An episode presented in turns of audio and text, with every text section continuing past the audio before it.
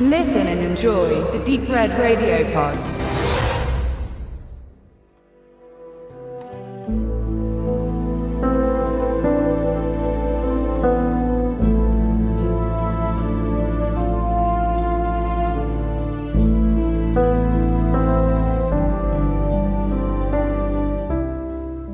Woran erkennt man, dass man verrückt ist? Oder besser gesagt, enger gefasst, filmverrückt, wenn man an einem sonnigen Junitag bei 25 Grad sich 10.30 Uhr trifft, um einen Film zu schauen, der jetzt natürlich auch nicht nur irgendein Film ist, sondern auch mit drei Stunden erstens äh, von der Laufzeit her keine leichte Kost ist und vom Inhalt schon mal gar nicht. Aber der Stefan und ich sitzen jetzt hier gegenüber und haben uns das schon lange mal vorgenommen. Jetzt hat es endlich mal geklappt, ähm, die durch die Hölle gehen, zu gucken. The Deer Hunter. Und äh, wir haben den beide vorher schon irgendwann mal mindestens einmal gesehen, aber es war schon wieder ganz schön weggerutscht. Und vor allen Dingen auch bei mir. Und das ist ja so, so ein Film, wo man eine sehr spezifische Szene oder einen sehr speziellen Teil des Films im Kopf behalten hat, zumindest geht es mir so, und den Rest, naja, so ein bisschen zur Seite geschoben. Wir haben uns jetzt vorgenommen, maximal so eine Dreiviertelstunde zu sprechen und wollen das auch ein bisschen unterteilen, so dass es auch ähm, nicht so wild durcheinander geht. Als erstes wollte ich sowieso festhalten, dass ich glaube, dass Stefan ist wesentlich doller in der Materie drin. Deswegen versuche ich jetzt hier so ein bisschen den fragenden Stellen Moderator zu machen und der Stefan macht den Experten, sowohl was den Deer Hunter an sich angeht, als auch so ein bisschen das Gesamtwerk von Chimino. Und jetzt wird er schon gleich das erste Mal das Mikro. Ich möchte eigentlich noch anschließend sagen, dass ich erstmal sehr glücklich bin, dass wir nach Nothing jetzt mal wieder ausführlich, äh, nach langer Zeit mal wieder in Ruhe über den Film sprechen können. Und Filmverrückt ist natürlich ein schön ausgedrückt.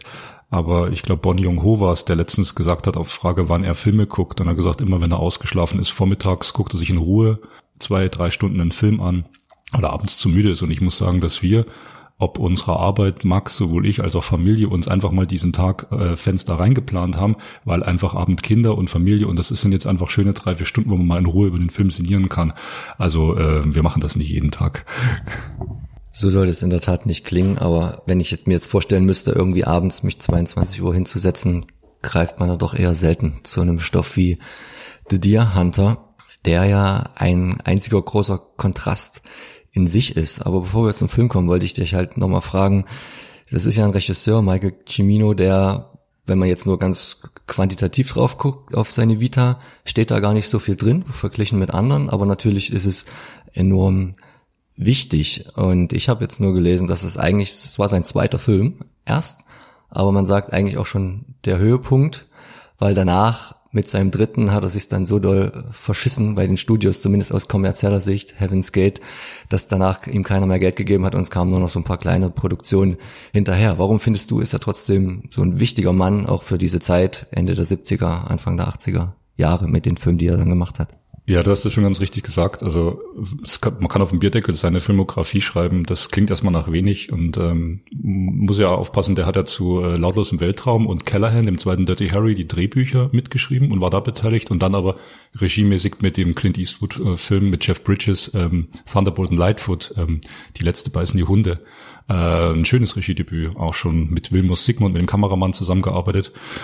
Und dann kam eben The Deer Hunter, wo er eben als Wunderkind gehandelt wurde, fünf Oscars, eigentlich so der größte in dem Moment in Hollywood. Dann kam sein Übermwerk Heaven's Gate, in dem er das äh, Studio United Artists eigentlich nur ihn getrieben hat. Also anderthalb Jahre lang gedreht und dann war es aus und dann hat ihm kein Studio mehr Geld gegeben, dass er dann doch noch geschafft hat, eigentlich den Kultfilm zu drehen im Jahr des Drachen mit Mickey Rourke.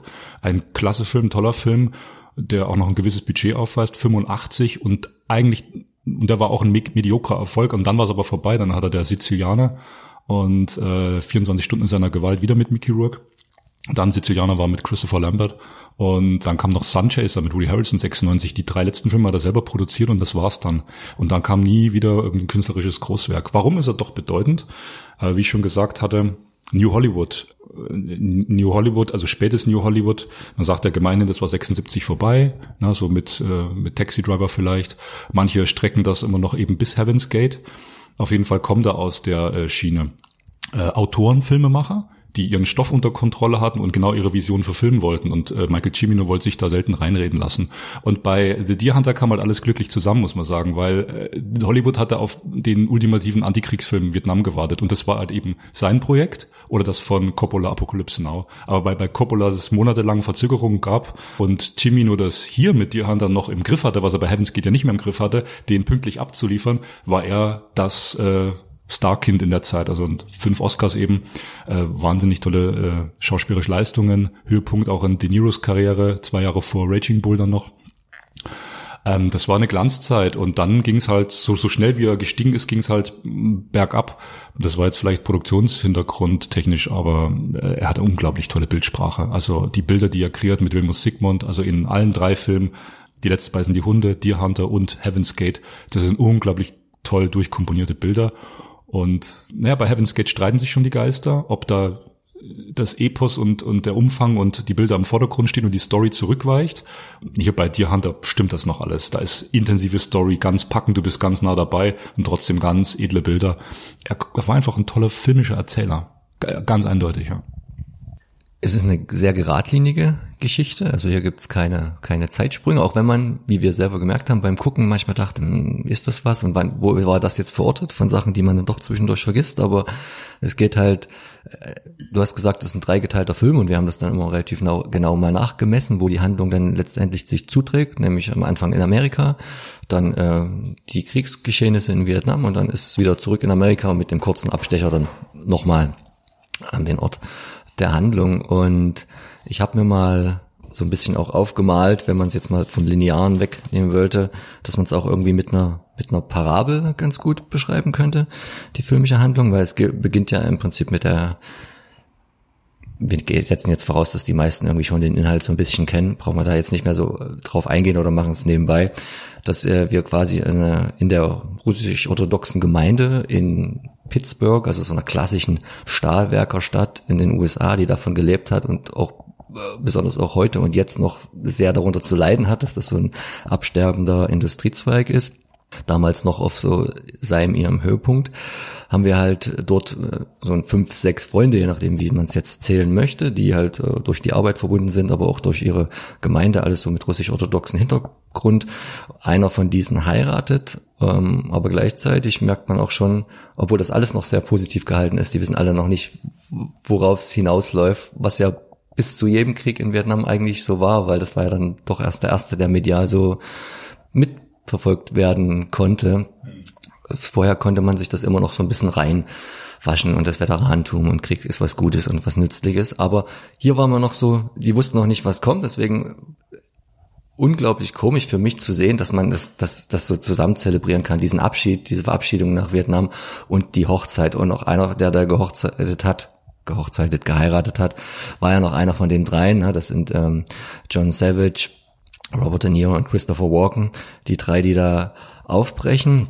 Und dann kommt eine Jagdszene nochmal, natürlich ganz wichtig für den Film, die Szene schlechthin, weil es ja auch der Titel ist. Dann haben wir diesen Vietnam-Teil und dann kommt quasi so die Rückkehr auch wieder irgendwo mit einer Jagdszene und am Ende ist es so eine Beerdigung. Also das ist so wie eine Parabel und fast schon, naja, so ein schließender Kreis, wenn man die noch oben zusammendrücken würde. Von daher sehr eindeutig linear einerseits, andererseits auch ähm, ein Kreis. Ja.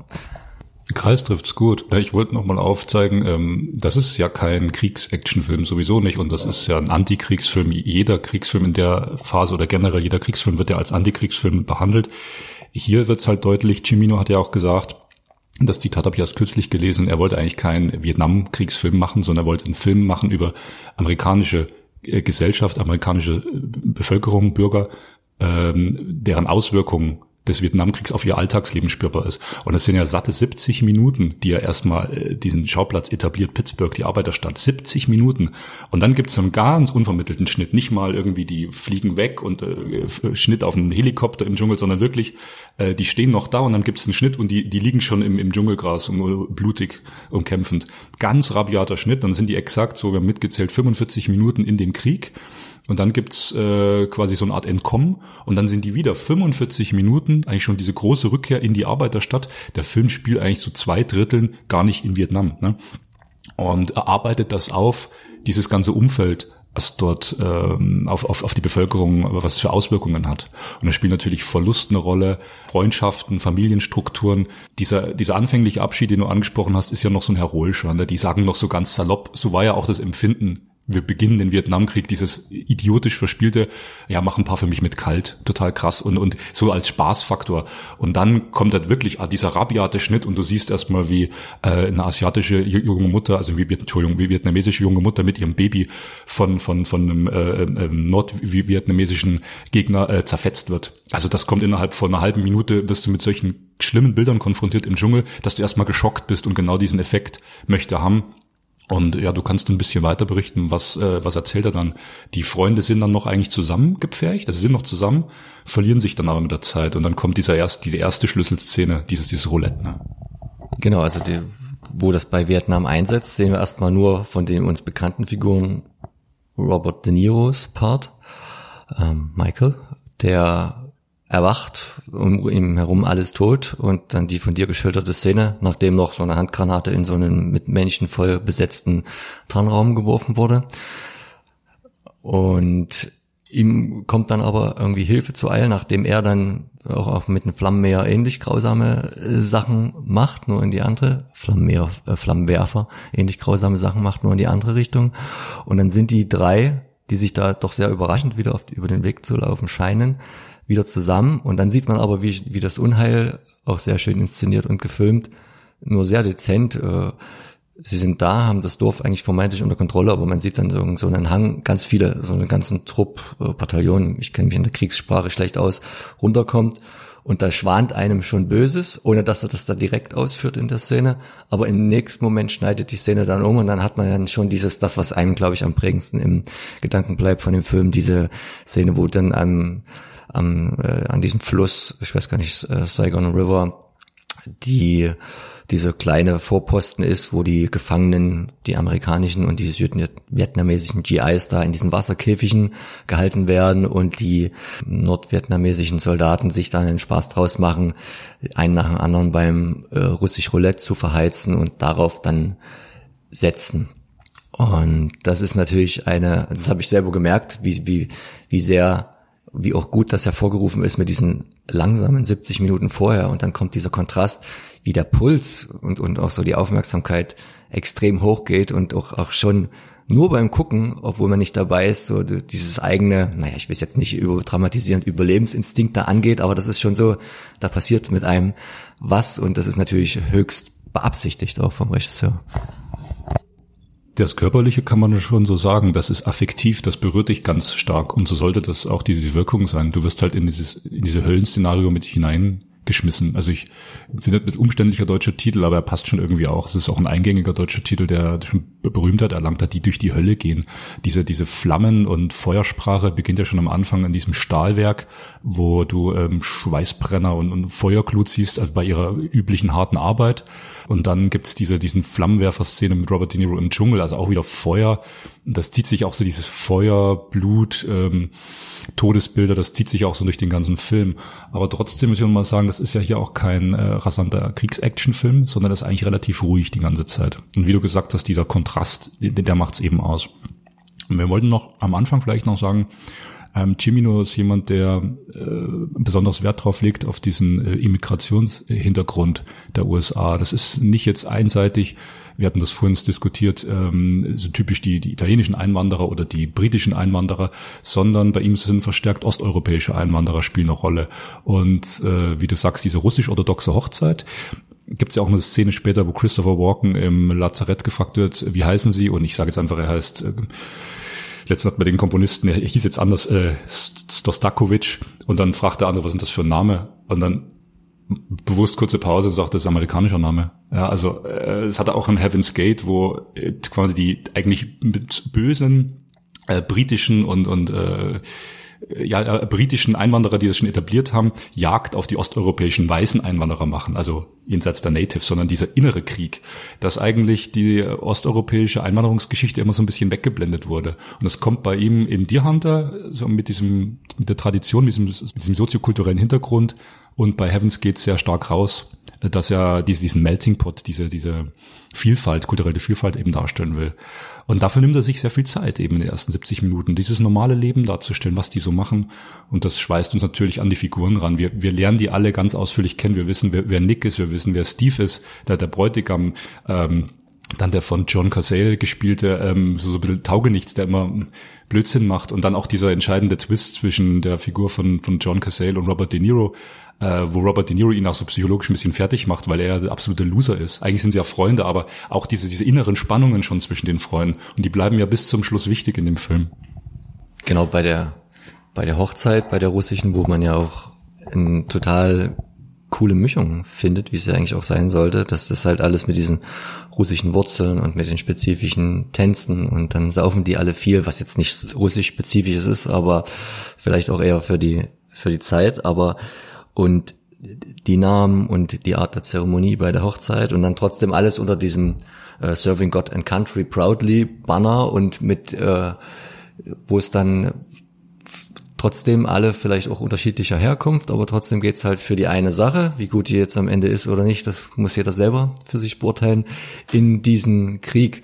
Und so positiv natürlich aber auch die Hochzeitsszene, jetzt springen wir doch ein bisschen in der Geschichte inszeniert war, gibt's da schon auch immer so paar kleine Punkte auf so ein böses Foreshadowing. Ich meine, jeder von uns rückblickend weiß, dass, dass, dass da nichts Gutes auf sie gewartet hat, aber in dem Film wissen die es ja noch nicht. Und, aber er baut so geschickt Sachen ein, wenn dann so ein Vietnam-Veteran oder ein Kriegsveteran in Uniform reinkommt und die sind schon alle sehr betrunken und euphorisiert von dem, was sie da vor sich haben und wollen mit ihm anstoßen und wollen ihn zu irgendwas befragen und er lehnt das total ab und zeigt damit eigentlich schon, ohne dass er irgendwas sagt, seine Anti-Haltung gegen den Krieg, weil er die Erfahrung schon gemacht hat, die die später machen werden.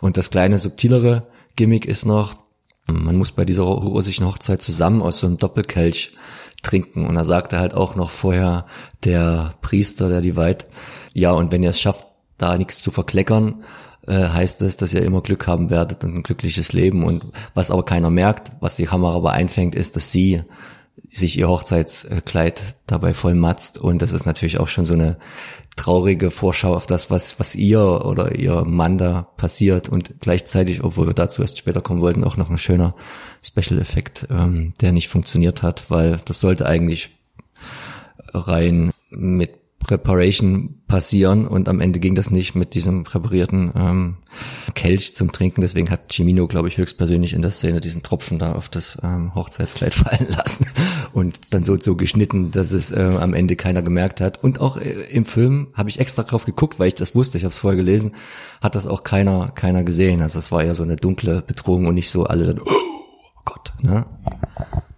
Ja, ein kleines bisschen zurückgesprungen sind wir, um zu verdeutlichen, was für eine äh, Wichtigkeit auch diese intensive Anfangsszene eben hat. Also das, ich muss auch jetzt mal ehrlich gestehen, ich bin da mal offen, ich habe den Film mit 14 gesehen. Äh, damals hat ja jeder gesagt, als unsere Filmleidenschaft losging, das ist so ein Film, den musst du sehen. Oder vielleicht war ich 16, ist egal, auf DVD ausgeliehen, bei der Stadtbücherei Regensburg bestimmt noch damals und habe mir den Film angeschaut und ich muss auch zugeben, ähm, das war für mich mühsam als als 15, 16-Jähriger, weil ich mich ja mit solchen epischen Dramen erstmal äh, äh, sozialisieren musste. Jetzt als Erwachsener entfaltet so ein Film immer mehr Reife. Also diese ruhigen Passagen, diese Erzählung, da passiert ganz viel bei mir jetzt. Ich beobachte, wie die spielen, da, da passiert ganz viel, ja, auch wenn es unterschwellig ist und so.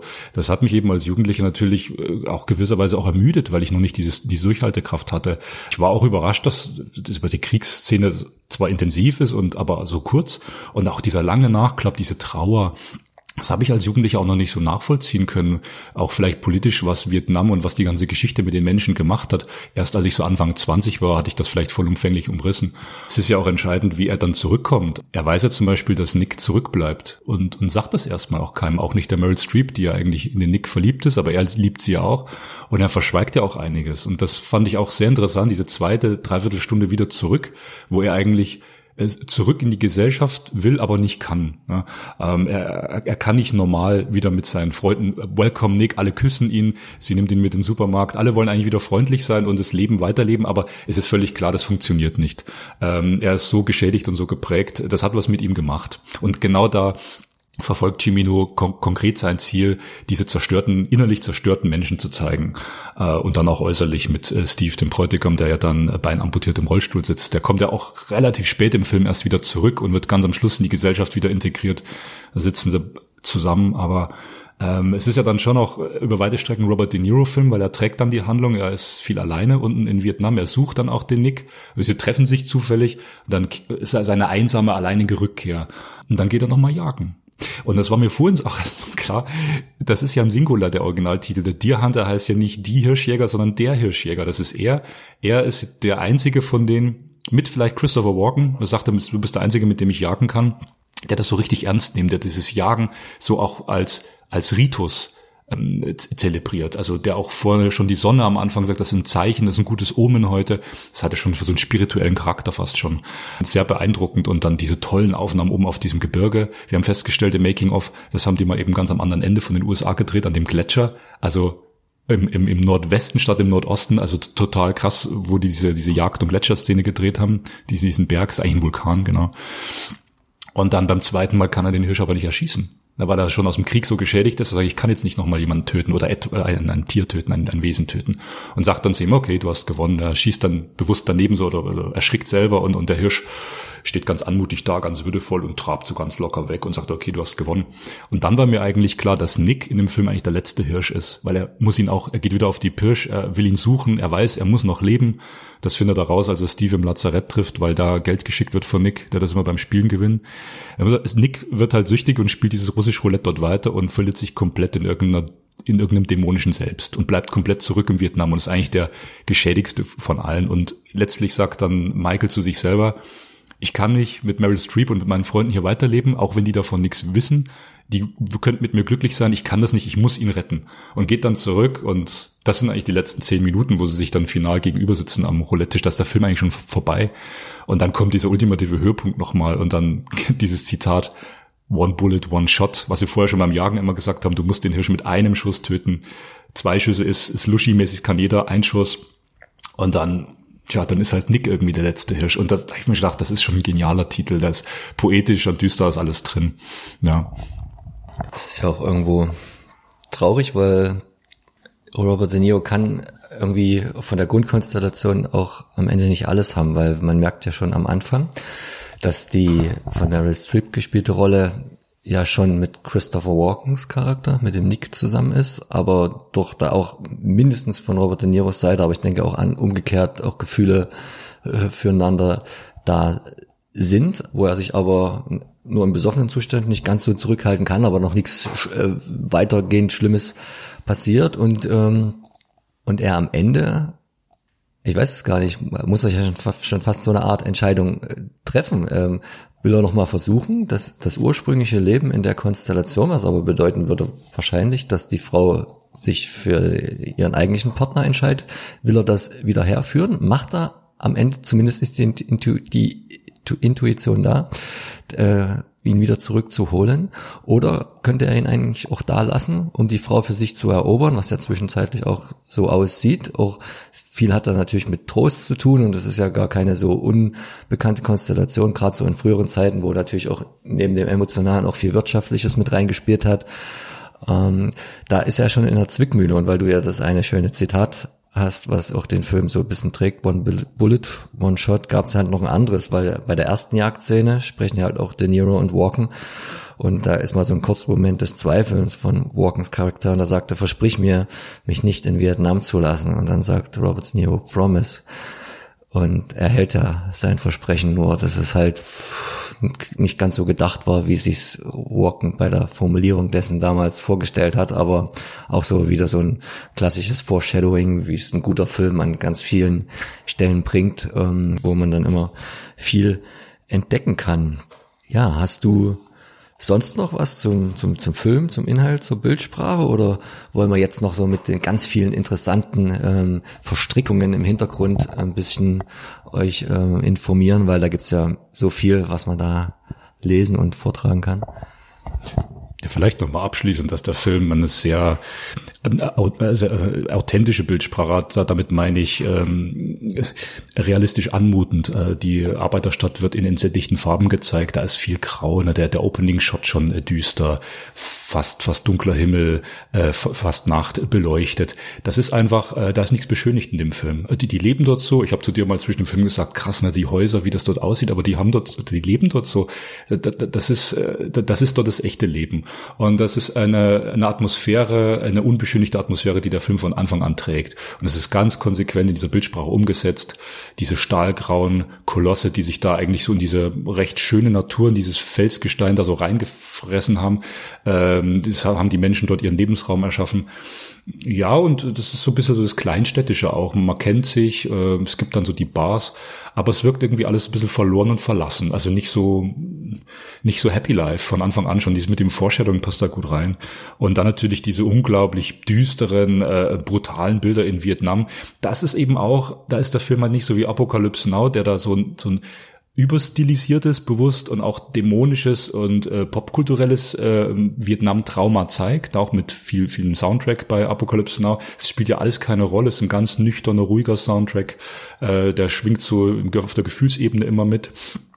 Und in Vietnam, da, da, da kämpfen die dann einfach zehn Minuten ums Überleben an so einer kleinen Flussstrickleiter. Und äh, der Helikopter kann sie doch nicht mitnehmen, weil einer zu viel ist. Das ist äh, ganz direkte Kamera, existenzieller Kampf, zwei Personen, ein Helikopter, kommen sie weg, kommen sie nicht weg. Und es wird bis zum Exzess durchgeführt. Ich habe auch gesehen, dass die Kamera teilweise auf, auf Wasserspiegelhöhe ist. Also wirklich, du bist mittendrin. Und diese, und diese Direktheit, das ist, da, da muss ich sagen, wenn ich es vergleichen sollte, ist eben, äh, das ist ein ganz anderer Film als Apocalypse Now. Apocalypse Now will ein anderer Film sein und der ist halt sehr persönlich, The Deer Hunter. Ein sehr persönlicher, eigentlich kleiner Film, der aber in seiner Gesamtheit und auch seiner epischen Lauflänge von drei Stunden und diesem ganzen Storytelling äh, sehr, sehr groß wird. Ne? Aber erzählt von normalen Menschen. Ich finde immer als, ich würde mich jetzt schon als Bruce Springsteen-Fan bezeichnen, dass das ähm, Born in the USA ist für mich eigentlich die Kurzversion genau diesen Filmes. Weil auch wenn, ich hatte mal einen Musiklehrer, der hat irgendwie gesagt, ah, er findet das deutsche Lied gut so bescheuert.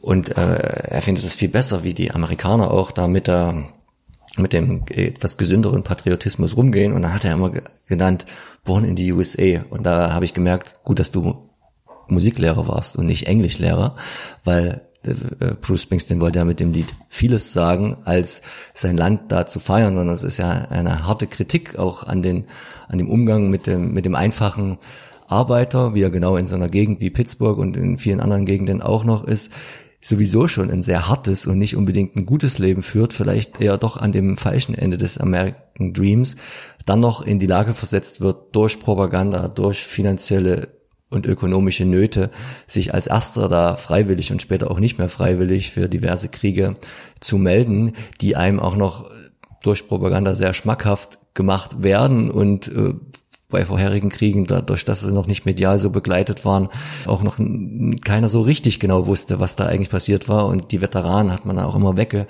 weggesperrt und die waren so lange gut, wie sie gekämpft haben, aber danach hat man sie immer so ein bisschen gefeiert, aber so richtig auseinandersetzen wollte man sich mit ihnen auch nicht. Dann ist man nach Vietnam gekommen, ist aus allen, aus allen Wolken gefallen, es hat einen kaputt gemacht, sowohl physisch als auch psychisch. Wenn man das Glück hatte, zurückzukommen, war man dann in dieser Gesellschaft der Aussätzige, und das hat man ja Robert De Niro's Charakter auch sehr gut angemerkt, dass einerseits er sich selber gar nicht mehr so heimisch geführt hat, Vielleicht sage ich aber auch ganz ehrlich, hätte er da ab und zu mal die Uniform auch ausziehen sollen.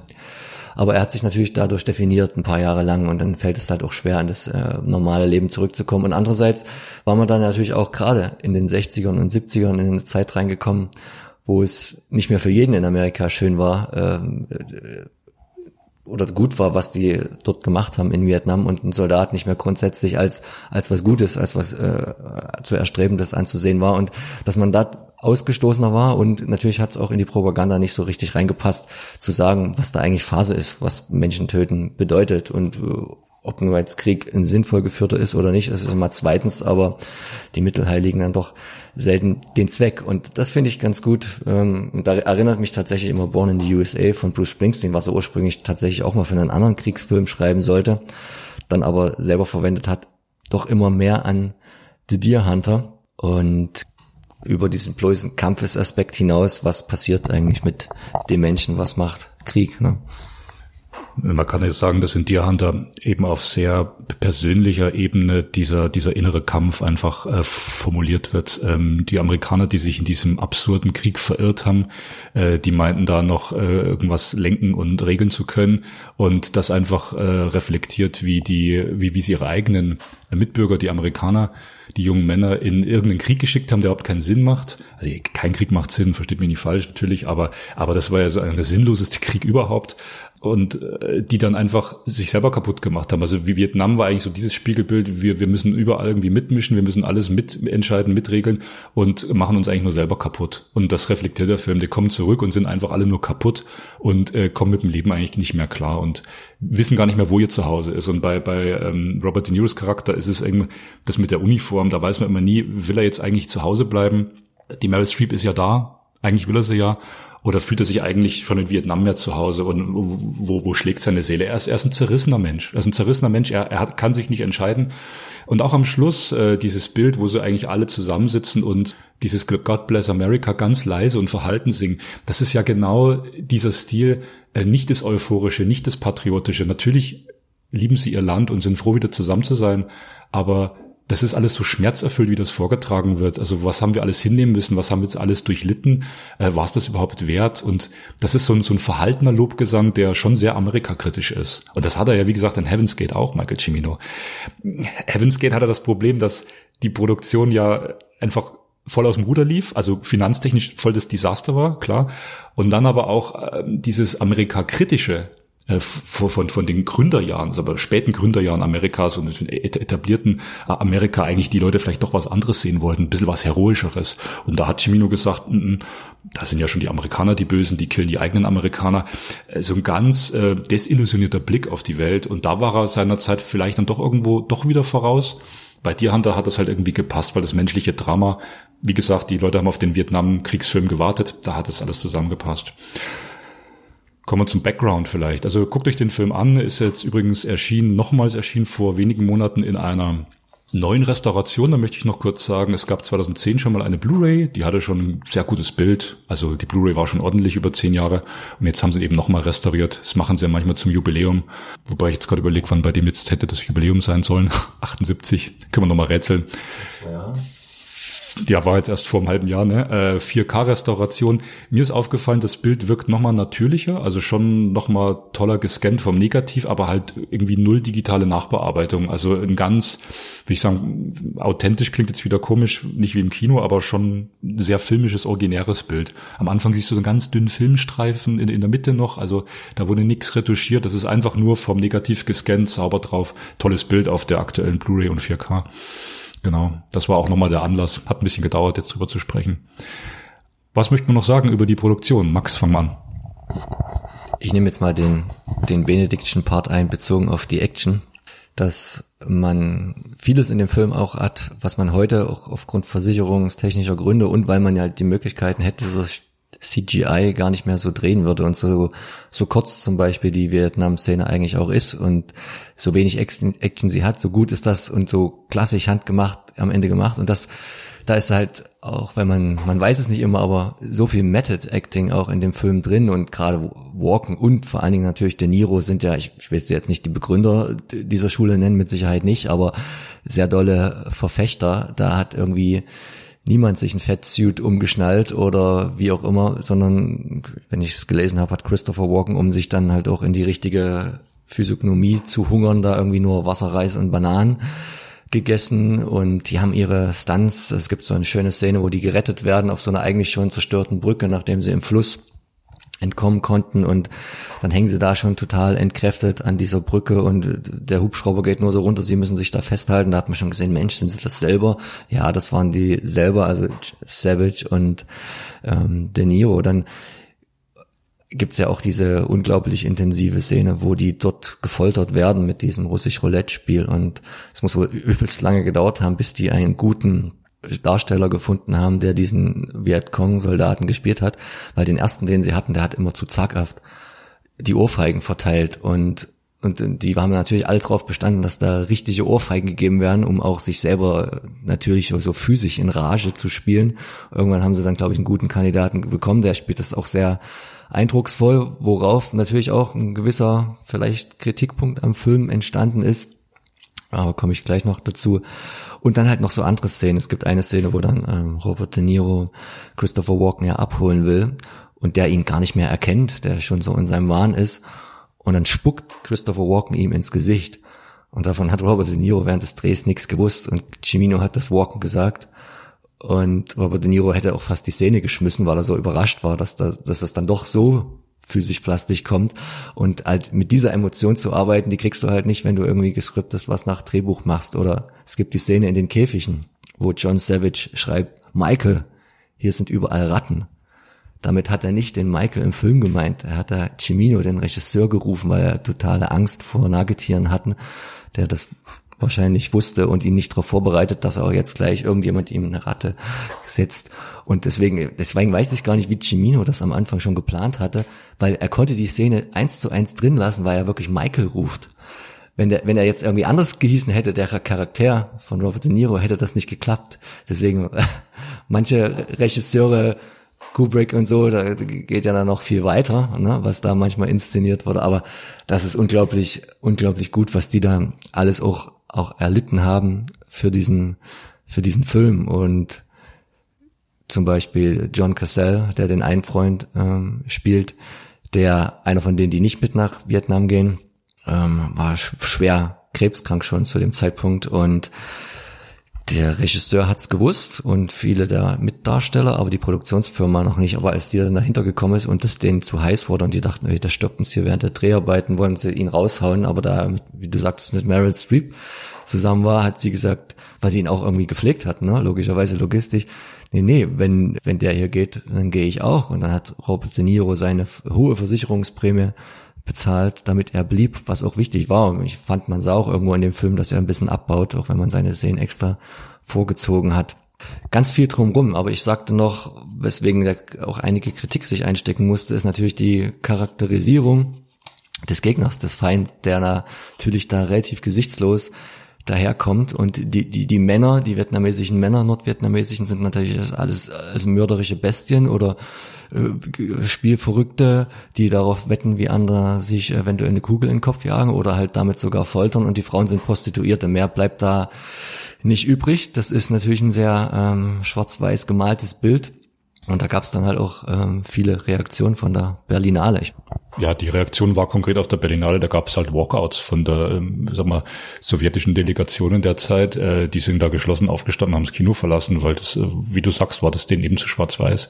Das war, sagen wir so, der der Skandal, wenn man so will, um die Zeit. Das findet man auch heute überall. Das, das war's aber. Ich habe jetzt bloß deinen Satz vervollständigt im, im Endeffekt. Ich fand das nochmal von John Cazale auch ganz wichtig. Das darf man nicht vergessen. Der hat mit seinen fünf Filmen, das war, Pacino hat ihn beim Paten reingebracht. Der spielt ja Fredo Corleone, den zerbrechlichen Sohn von, vom Don. Dann hat er der Pate gedreht, dann mit Coppola im selben Jahr, der Pate Teil 2 logischerweise und The Conversation. Dann hat er mit Pacino ein Jahr später Dr. Afternoon Hundstage gedreht und dann drei Jahre später während der Produktionszeit bis zu seinem Tod ähm, der Deer Hunter. Und wie du sagst, die haben die Szenen vorangestellt, was ich bis zum Schluss beeindruckend fand, weil ja ganz am Schluss noch viele Szenen mit ihm kommen. Also die haben ja das Drehbuch komplett eigentlich nach ihm ausrichten müssen. Also den Drehplan besser gesagt und das Drehbuch dahingehend umgestrickt. Sehr beeindruckend. Und auch das ganze Schauspiel und, und Crew-Ensemble stand hinter ihm. Die waren ja befreundet. Also die waren ja alle befreundet. Äh, Walken, De Niro und äh, John Cassell und ja, und die Produzenten hatten keine Chance, den Cassell da wegzubekommen. Das wäre auch menschlich absolut nicht möglich gewesen. Wie du gesagt hast, die Meryl Streep war mit ihm verlobt. Ich fand es interessant, weil Meryl Streep mit, mit dem Hintergrund noch ist sie ja zwischen drei Männern gefangen. Ihrem, ihrem echten Verlobten, John Cassell, der im Film eine wichtige Rolle spielt und äh, gelitten hat im echten Leben was sie ja geprägt haben muss als als auf ihre Leistung auch als Darstellerin. Das lässt sich ja nicht kalt. Und dann diesen Twist zwischen Christopher Walkens und Robert De Niro's Figur. Also auch Meryl Streep muss man mal sagen ist eigentlich so. Ich würde sagen Christopher Walken natürlich zweite Rolle, aber Meryl Streep mit Robert De Niro hat eigentlich so die die zwei größten Rollen. Das muss man auch mal ganz klar sagen. Was war noch so drumherum? Der Film war ein Riesenerfolg, gilt heute, immer noch heute als Meisterwerk. Ich kann jedem nur raten, der Heaven's Gate noch nicht gesehen hat, guckt euch auch mal Heaven's Gate an, das ist auch ein Meisterwerk. Der hat einfach nur noch eine viel schwierigere Produktionsgeschichte und gilt halt so ein bisschen als schwieriger Film, aber wenn man den Film einfach mal für sich anschaut, ist der Film gerade in seiner Langfassung, diesem, diesem Director's Cut mit 220 Minuten, ist auch schon epochales Meisterwerk. Er ist nicht so dicht, nicht so persönlich und nicht so griffig wie Deer Hunter, dem würde ich zustimmen. Würde ich jetzt ganz hart sein, würde ich sagen, Deer Hunter ist der bessere Film. Aber ich mag äh, Heaven's Gate sehr gerne und äh, das ist auch ein sensationeller Film, den sollte man mal gesehen haben. Ja. Jetzt fällt wieder Benedikt zum Abschluss, weil du hast gesagt, der Film war erfolgreich und man muss ja auch immer vorsichtig sein, weil man weiß nie, wer da bei IMDb welchen Fakt da reingeschrieben hat und wo er herkommt. Meistens ist es ja dann doch irgendwie von äh, Audiokommentaren, aber ich habe auch gelesen, dass was Christopher Walkens Gage gewesen sein soll und da bin ich ja schon fast vom Stuhl gefallen, weil er hat eine Erhöhung der Gage gekriegt während des Films und aber da, entweder habe ich das pro Tag überlesen oder er war damals noch nicht so die große Nummer, stand von 17.000 auf 25.000 Dollar. Und das kann ich irgendwie kaum glauben. Ich meine, Cimino, der Film hat schon ein bisschen Geld gekostet, aber ich kann mir auch vorstellen, es war ja auch irgendwo mehr wert damals. Ich meine, De Niro war schon eine Nummer, aber trotzdem hat man ja noch nicht verdient, wie man heute verdient und dass, dass, dass viele vielleicht auch da ein bisschen einen Schritt zurückgemacht haben an Gage, damit der Rest finanziert werden konnte, weil das so wenig es war in Vietnam, so aufwendig ist es ja dann doch zum Teil auch gewesen. Aber das hat mich schon gewundert und dem müsste man mal, mal nachgehen, ob das da hier so eine Riesendiskrepanz gewesen ist oder ob die alle für so wenig Geld gespielt haben, weil es ein Herzensprojekt war und sagen wir es mal so, Christopher Walken hat dann den, den Oscar bekommen. Ich hoffe, das hat äh, karrieremäßig dann auch ein bisschen entschädigt. Äh, Meryl Streep wurde nur aufgrund dieser Rolle, habe ich gelesen, von Dustin Hoffmann dann extra für Kramer versus Kramer besetzt, hat ihren ersten von drei Oscars bekommen. Na, da kamen ja dann noch zwei nach. Robert De Niro war zwei Jahre später dann dran. Also das war, wenn sie nicht schon in dem Moment groß waren, war das dann ein gutes Sprungbrett äh, für die meisten der Beteiligten gewesen. Oder halt ein guter, trauriger, positiver, guter Abschluss der Karriere und des, des Lebens. Genau. Ja, ich denke, wir haben filmverrückt, wie wir sind, die Zeit sehr gut genutzt und das Wetter ist auch äh, passend zum Film ein bisschen schwankend und äh, auch die, die Stimmung hat sich dem so etwas angepasst. Und wir gehen jetzt wieder in unser normales äh, weltliches Leben außerhalb äh, Stefans Man Cave oder besser gesagt, hier ist es ja das Wohnzimmer und hoffen, ihr hattet genauso viel äh, Spaß an unseren knapp 45 Minuten hier wie wir beim Aufnehmen und beim Schauen und hoffen, dass wir das bald mal wiederholen können äh, bei irgendeiner anderen schönen Sichtung. Vielleicht dann wieder was bisschen einfacheres Richtung Nothing. Macht's gut.